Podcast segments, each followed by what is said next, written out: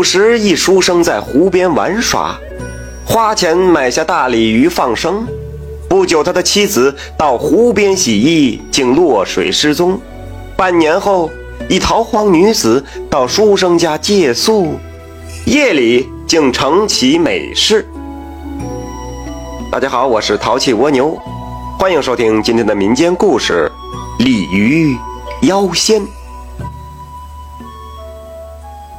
越州府靠洞庭湖边不远，有个杜家村。村中啊，有个叫杜玉的秀才，娶一娇妻陆氏。这夫妻俩是十分恩爱幸福。杜秀才平日啊，在家读书，以求考取功名。这唯一缺憾的事儿就是，陆氏嫁过来三年有余，没能生下个一男半女，到处是求医问药。用了许多偏方，但都没见效果。这陆氏是着急的不行啊！丈夫经常安慰她说：“说不要紧的，这儿女都是天注定的，那该来的时候自然就有了。”妻子几次劝丈夫纳个妾进来，可杜秀才呀，却坚决不同意。这天，这杜玉在家中是颇为烦闷，怎么待着怎么难受。他就一个人到湖边去游玩散心。他来到了一处湖边，看见了一个老乞丐在石头上架起了一口黑锅。哎，这是要干嘛呀？不行，过去看看。他走到近前一看呢，只见锅底天上干柴生起火来，旁边呢有一只水桶，水桶里边有一条大鲤鱼。嘿！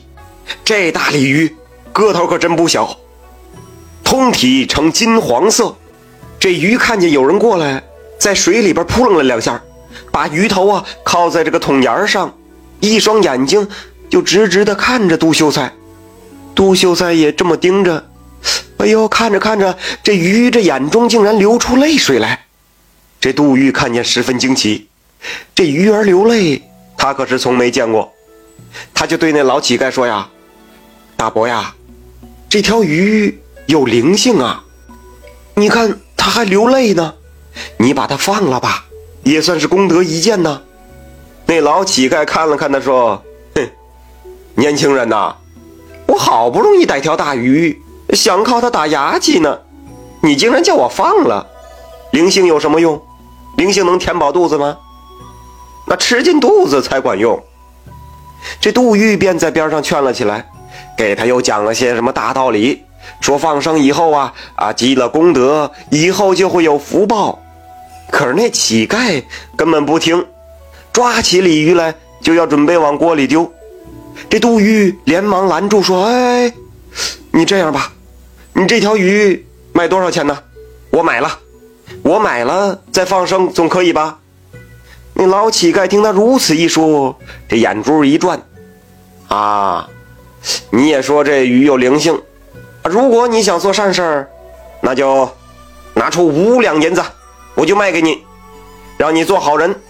放了他以后，他还会找你报恩。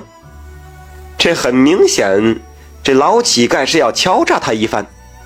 这一条鱼，他就算再个大，他也值不了五两银子啊！这杜玉是气得不行，他真想上去一把把那水桶提了起来，就扔到河里边。哼，他是读书人，不能那么莽撞。你要碰上李逵、张飞行了，你敢要五两银子？那不仅连桶给你扔河里边去，把你也得两脚踹进去。这杜玉呀，就好说歹说的，呃，让老乞丐等着，他马上回家去取银子。那乞丐也同意了。过不多时啊，杜玉取来银子，就买下了这条大鲤鱼，抱到湖边来放生。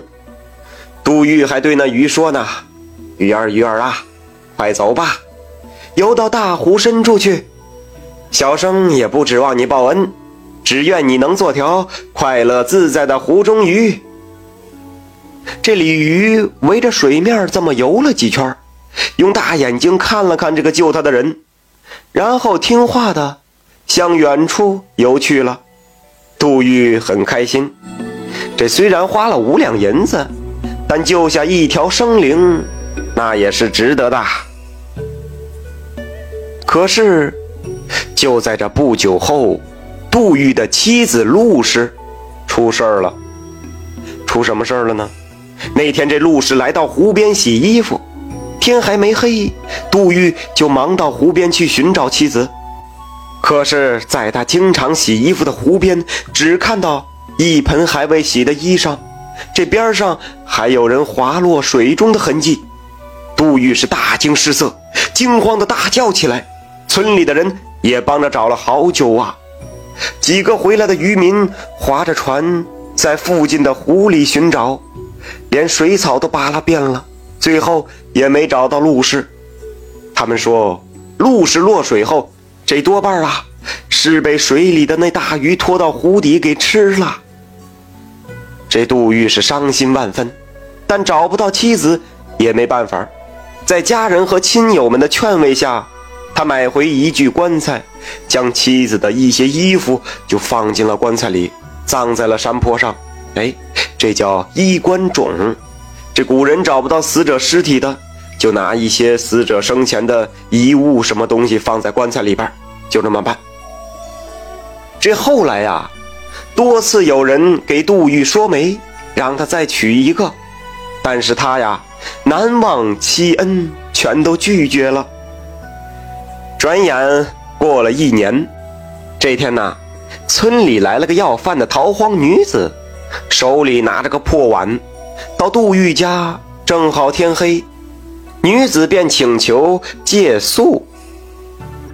杜玉见她可怜，便收留她住了下来，还做了丰盛的饭菜请她吃饭。这女子沐浴更衣后，竟然出奇的美丽。她看着杜玉是含情脉脉，杜玉却装傻充愣，故作不知。杜玉也是聪明人，他看出来没有？看出来了。女子对杜玉说：“大哥。”咱俩也是有缘分，你既然没妻子，就娶了我吧。杜玉看着这位叫小琴的女子，虽然有些心动，但还是谢绝了。他还是忘不了已故的亡妻呀。到了这个半夜，杜玉迷糊间，就感觉身边有个人抱着自己。嗯，是做梦的吗？再一想，不是，他一瞬间便明白了，那原本睡在西屋的小琴，竟然偷摸的跑到自己的床上来了。小琴对他是上下其手，杜玉这时候再也没办法拒绝了。再怎么说，他也是年轻气盛、血气方刚，哪到这个时候能拒绝的？除非太监是吧？于是二人就折腾了一番，成了好事儿。数日之后，这杜玉就娶了小琴为妻。这小琴是温柔懂事，在他的关爱下呀，这杜玉又重新振作起来。除了与妻子夜里欢爱，更是用心读书。这不久后，小琴的肚子可就鼓起来了，这让杜玉是惊喜万分。一年之后，妻子竟然生下了一对双胞胎，这一家人是其乐融融。这天，这孩子刚满月不久，小琴正在屋外时，这路边走过来了一个道士。这道士盯着小琴看了几眼后，走过去大叫一声：“妖孽，好大的胆子，拿命来！”这一出场，可能您就知道了。哎呦，他大爷的，出了个多管闲事的是吧？这道士当场是一剑刺了过去，小琴吓得是慌忙逃跑。正在屋中读书的杜玉听到了声音，他赶忙是跑了出来阻拦。那道士却说：“你这书生，让开！你妻子不是人，今天贫道要除了她。”杜玉赶忙拦住说：“道长休得胡说！我妻子与我相处日久，怎可能不是人呢？”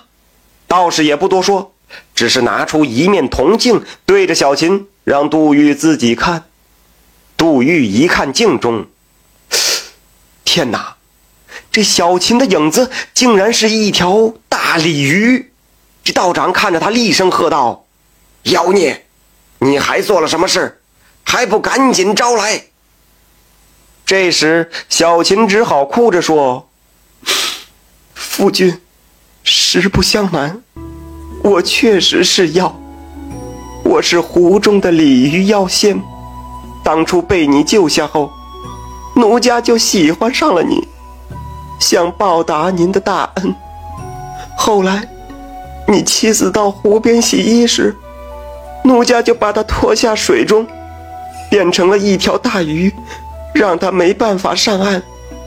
奴家过了一段时间，就伪装成逃荒女，最后与夫君做了夫妻。